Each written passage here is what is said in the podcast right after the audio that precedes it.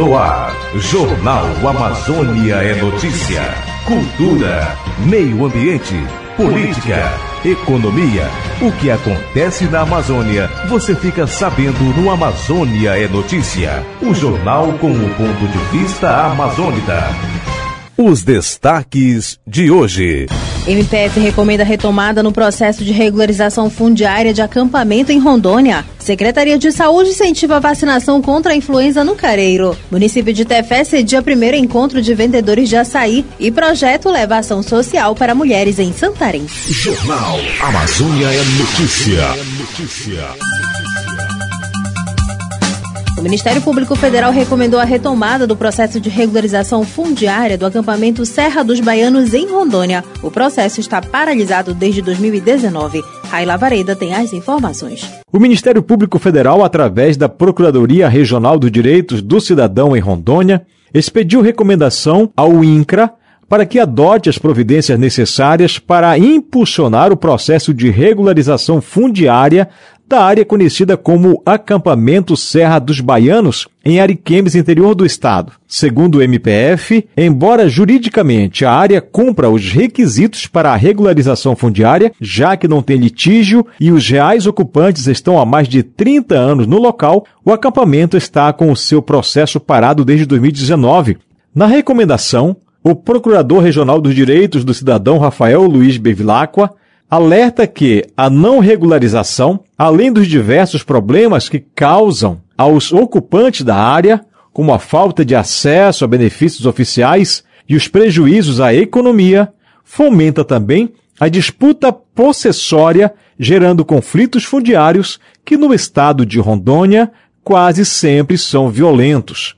Para Giuseppe Borra Plens, agente de articulação da CPT na Amazônia, a ação do MPF atende um pedido de socorro dos pequenos agricultores que precisam de uma resposta urgente do governo. O Ministério Público Federal está cumprindo com sua missão, cobrando providências para estes grupos que têm batido na porta do Ministério Público Federal, pedindo uma atuação do INCRA a favor das, das famílias, dos pequenos agricultores que estão precisando de terras, que estão precisando de regularizar sua situação e que até o momento continuam sem respostas, com muitos conflitos espalhados em todo o estado de Rondônia.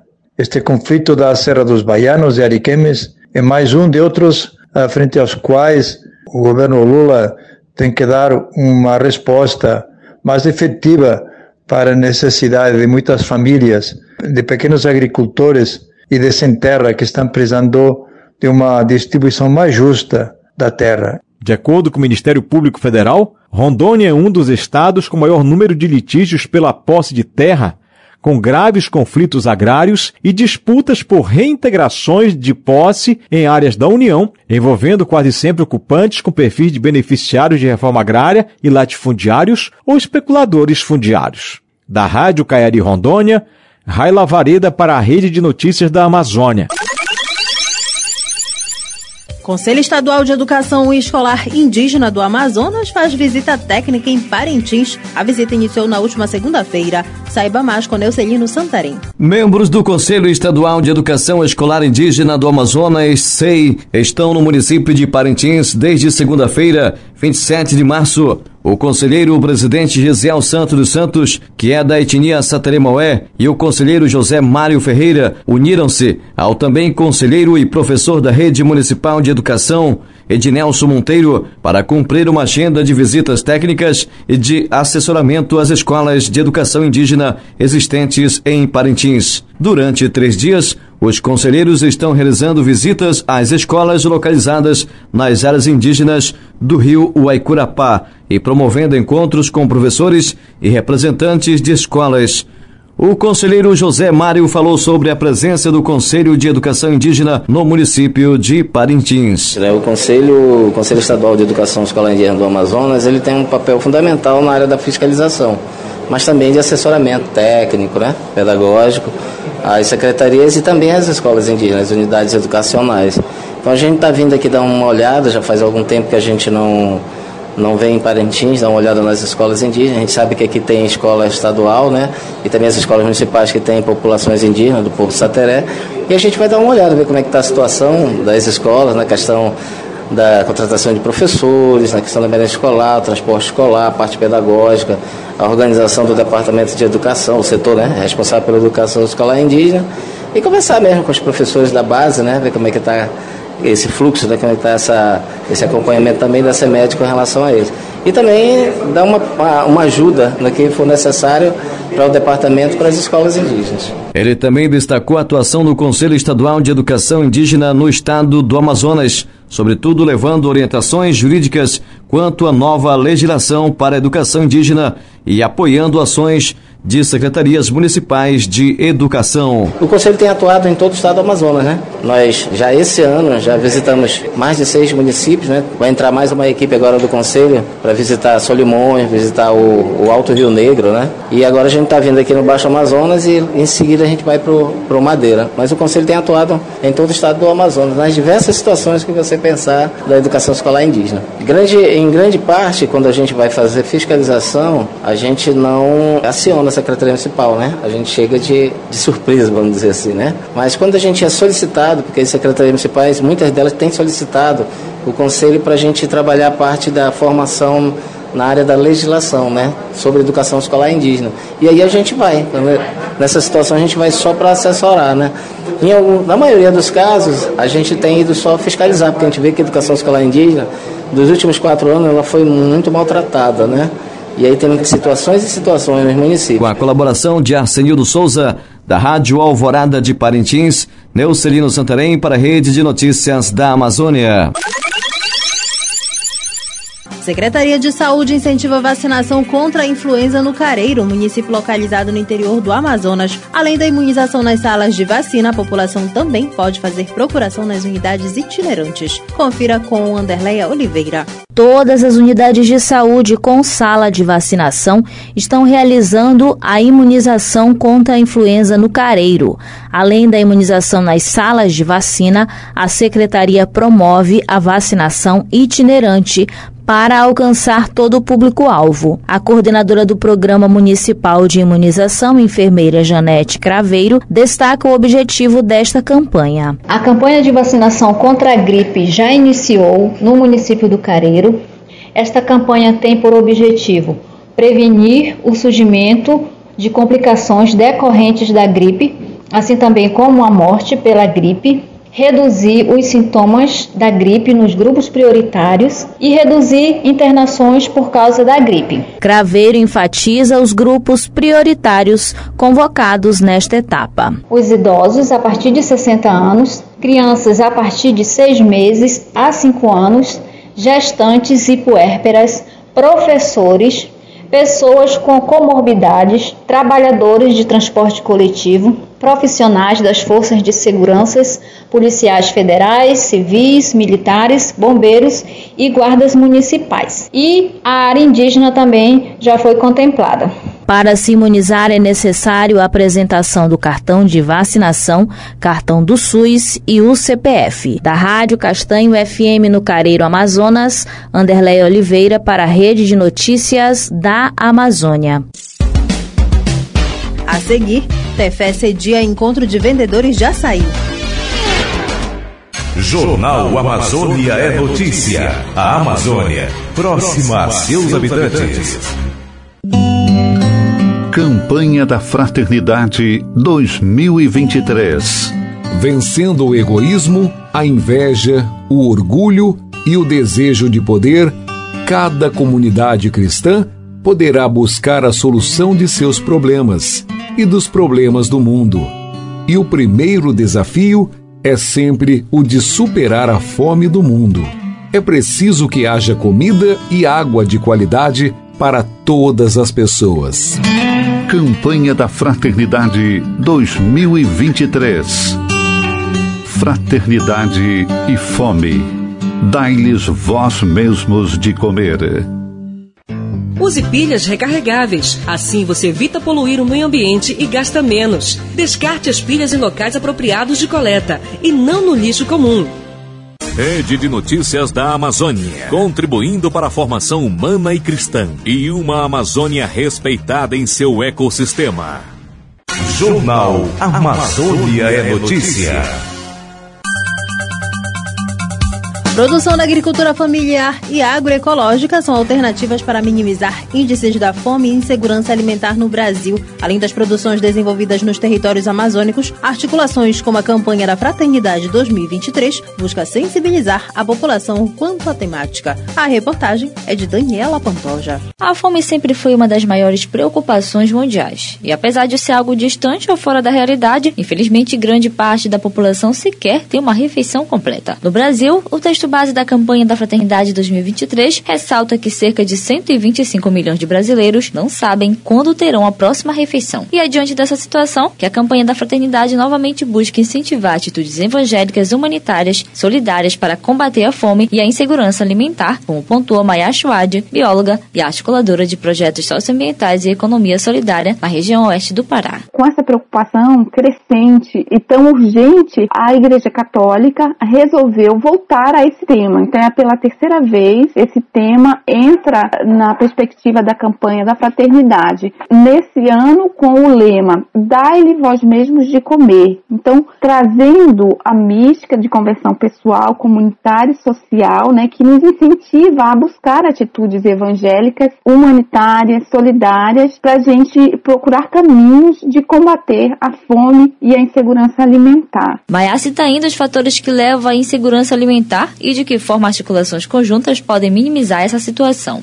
Quais são os fatores relacionados à insegurança alimentar? Seja ele o desperdício de alimento, seja ele as desigualdades sociais, né? Ou como poderia ser também a perda dos ambientes de produção, né? Da, da agricultura familiar pelas ameaças do agronegócio. Então, é uma preocupação da igreja enfrentar todos os aspectos que comprometem a segurança alimentar das famílias brasileiras e buscar, então, em conjunto, à luz dos evangelhos, quais são as atitudes coletivas ou individuais que nós devemos ter, que nós devemos tomar a partir da tomada de consciência desse problema da fome, de ajuda fraterna aos irmãos que estão em situação de fome, em situação de insegurança alimentar. Outra mobilização que pode minimizar esses impactos é a produção da agricultura familiar e agroecológica. Afinal, é onde são produzidos os alimentos mais saudáveis que garantem a manutenção de muitas famílias. Na região amazônica, a maioria dos alimentos regionais contribui com o fornecimento dos nutrientes básicos presentes na alimentação. No entanto, algumas produções sofreram alterações por conta da expansão de empreendimentos, como é o caso do território quilombola Jamboaçu, na comunidade de São Sebastião, no município de Moju, no Pará. Guilmar Correia, moradora do território, relata como tem sido conviver com esse processo de transformação das produções para garantir uma alimentação mais saudável. Ela vem passando por um processo de transformação. Vamos se dizer que o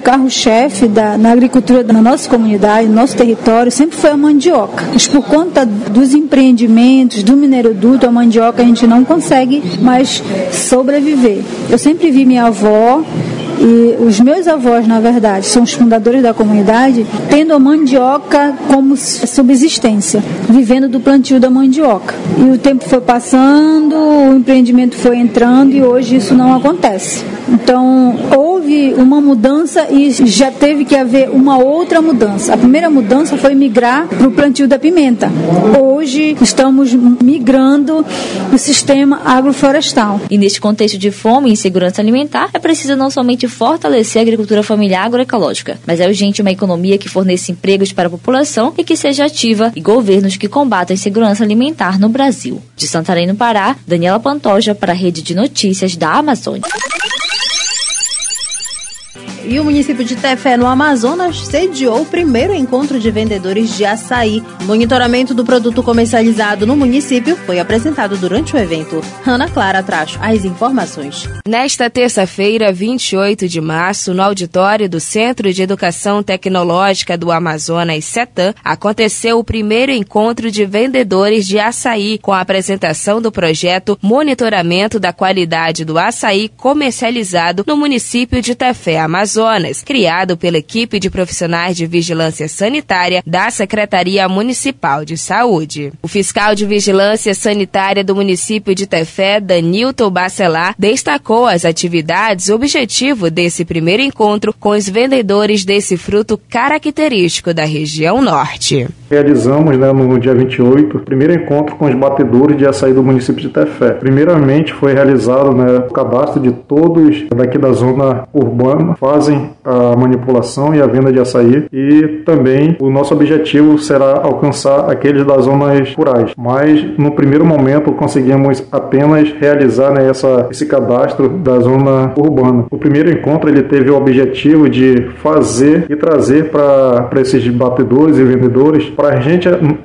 a, equipe da Vigilância Sanitária, apresentar o projeto de monitoramento da qualidade do açaí. É que nós temos vários batedores aqui no, no nosso município, observando que a, a alta crescência né, de, de vendedores, e isso nos preocupa. E também a qualidade desse produto que será exposto à venda. Haja visto crescente aumento de batedores e vendedores de açaí, Bacelar enfatizou a quantidade de cadastros desses comerciantes no município de Tefé, levando em consideração apenas a zona urbana. A quantidade de batedores que nós temos aqui no nosso município, que nós conseguimos fazer levantamento de todos aqui da, da zona é, urbana, conseguimos cadastrar 100 batedores, sendo que nesse primeiro encontro participaram do, do encontro 78 batedores, né? São 78 profissionais que trabalham com a venda desses produtos. Danilton ressaltou ainda que na região norte, por conta dos vários comerciantes de açaí, é interessante que nesse monitoramento se apresentem um selo de açaí bom e a Fundação de Vigilância Sanitária possui esse papel. E o principal objetivo desse projeto da vigilância é saber como que está a qualidade do açaí comercializado no município de Tefé. Como o consumo é altíssimo, principalmente na região norte, temos já alguns dados, algumas informações sobre o estado do Pará também, que lá já está bastante avançado a questão de comercialização, de exportação. E sabe, um dia uh, o estado do Amazonas não chegue também nesse patamar, né? o município de Tefé chegue a esse patamar através de, da boa qualidade. Né? A vigilância sanitária trabalha sempre em cima de RDCs, né, legislações sanitárias, para embasar todos esses dados levados para os comerciantes, para os batedores, vendedores. Né? A vigilância sanitária ela sempre trabalha em cima dessas normas sanitárias. No decorrer do ano será realizada uma coleta de amostra do açaí, onde será encaminhado ao Laboratório Central de Saúde Pública do Amazonas e o resultado dessas amostras será apresentado em um segundo encontro com os batedores e vendedores de açaí do município de Tefé, para que a população tenha ciência que o batedor de açaí está cumprindo as boas práticas de manipulação, apresentando dessa forma o selo de açaí bom. Da Rádio Rural FM de Tefé no Amazonas, Ana Clara para a Rede de Notícias da Amazônia. E a partir desta quarta-feira você acompanha aqui no JAN as notícias do Senado e da Câmara em um minuto. Amazônia no Congresso em um minuto. A mesa da Câmara dos Deputados vai priorizar medidas provisórias. Arthur Lira anunciou que nesta semana o plenário votará 13 MPs do governo anterior. As votações ocorrem entre os dias 27 e 30. Já as medidas provisórias do atual governo ao impasse sobre o rito para análise delas. Na mesa do Senado, haverá sessão plenária entre os dias 28 e 30, mas sem matéria de interesse e de incidência política mais um projeto para criminalizar os movimentos sociais. O PL de número 1288 do deputado Rodolfo Nogueira do PL do Mato Grosso do Sul dispõe sobre sanções acerca das invasões ou prática de esbulho possessórios em supostas áreas tradicionalmente ocupadas ou pertencentes a remanescentes de quilombolas. Esse PL é extremamente perigoso, pois criminaliza a ação legítima das comunidades e povos indígenas na luta pela demarcação de seus territórios. Frente Parlamentar de Mineração Sustentável é instalada no Congresso Nacional. O deputado Zé Silva, do Solidariedade de Minas Gerais, disse que o objetivo é realizar reuniões quinzenais. Entre as pautas da frente estão a valorização da Agência Nacional de Mineração, a necessidade de fazer o mapeamento de regiões como o Vale do Jequitinhonha, onde se encontra lítio, considerado um combustível do futuro. O histórico do grupo de parlamentares indica que por trás dessa pauta difusa, usando sustentabilidade no nome, tem a defesa escancarada para a expansão da mineração no Brasil e um discurso contra o garimpo, que inclui ardorosos apoiadores do garimpo, como o senador Zequinha Marinho, do PSC do Pará. Amazônia no Congresso em um minuto. Uma produção da Comissão Episcopal para a Amazônia e Repam Brasil. Em instantes você confere as últimas informações do Jornal Amazônia é Notícia. Jornal Amazônia é Notícia. Ligando você à Amazônia. Só jogue lixo no lugar certo. É horrível quando a gente vê alguém jogando lixo no chão. As ruas, praças e qualquer logradouro público não são terras de ninguém, mas pertence a todos. Você não jogaria lixo na casa de alguém, jogaria? Pois é. A rua pertence a todos. Tem muitos donos. O lixo espalhado, além de atrair ratos, moscas, mosquitos, cria um aspecto horrível de poluição em sua cidade. E depois, custa muito dinheiro de impostos para limpar. Dinheiro que poderia estar sendo usado para outras coisas. Um amigo do planeta só joga seu lixo nos locais apropriados. Ou guarda no bolso e traz para colocar na lixeira da própria casa. Campanha da Fraternidade 2023. Na prática de Jesus e de seus discípulos, devemos perceber que, independentemente dos costumes e tradições, a misericórdia e a solidariedade em vista das necessidades do outro, especialmente dos pobres, devem ser a nossa característica maior e mais visível.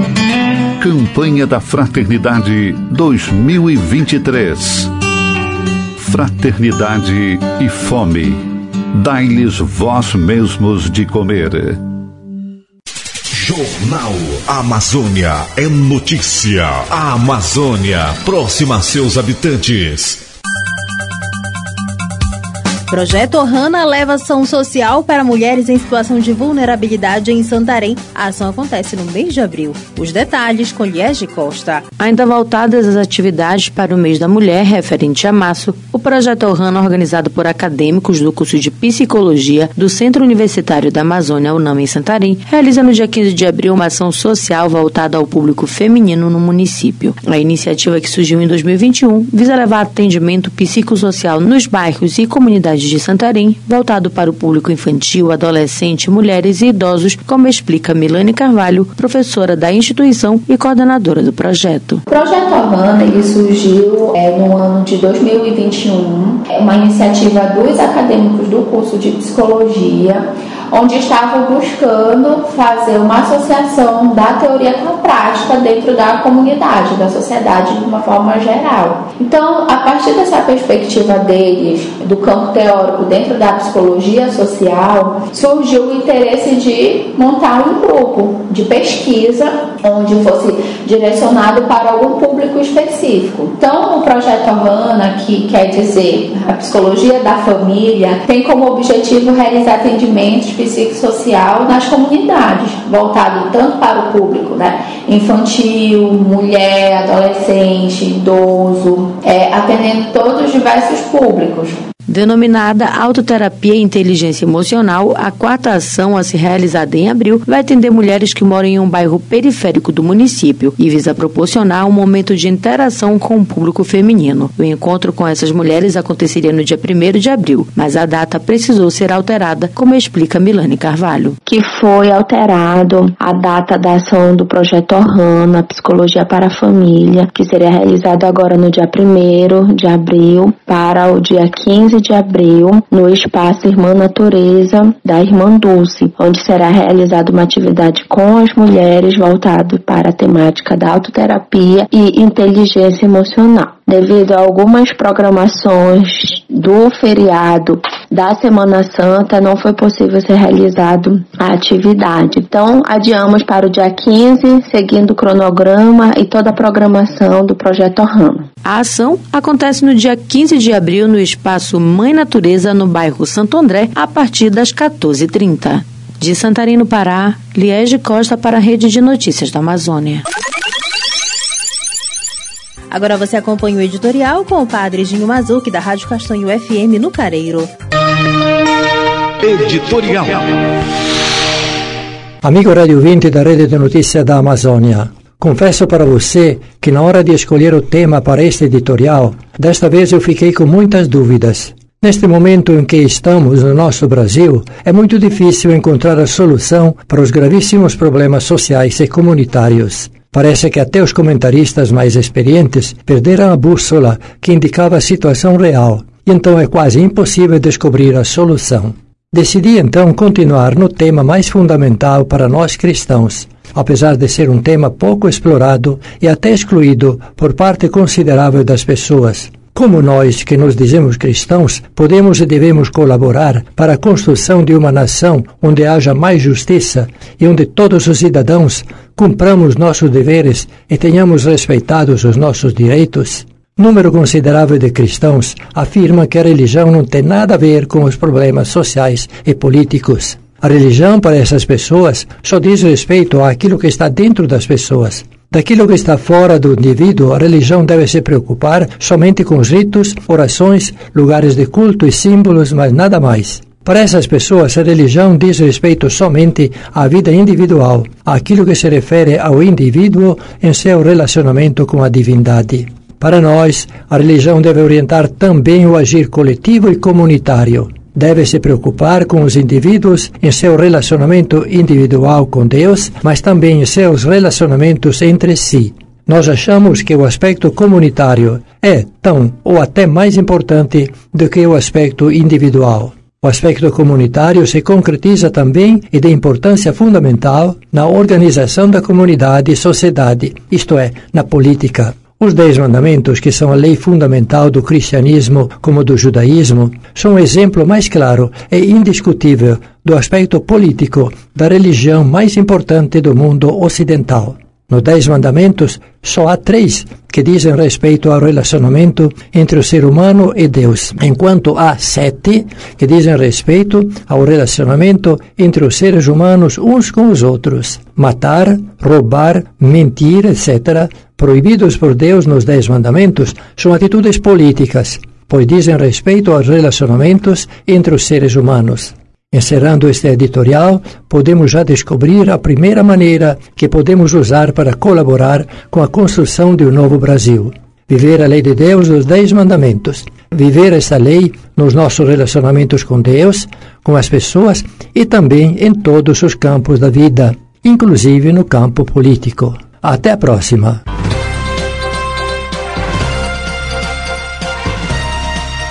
Encerra aqui a edição de número 3690 do Jornal Amazônia Notícia, uma produção da Rede de Notícias da Amazônia. Reportagens Daniela Pantoja, Liege Costa, Anderle Oliveira, Hanna Clara, Raila Vareda e Neucelino Santarém. Edição da Leuson Menezes. Produção e apresentação Jéssica Santos. O Jornal Amazônia Notícia volta amanhã. Essas e outras informações você pode conferir acessando o nosso site rede de notícias da Amazônia.com.br. A você 今晚不玩围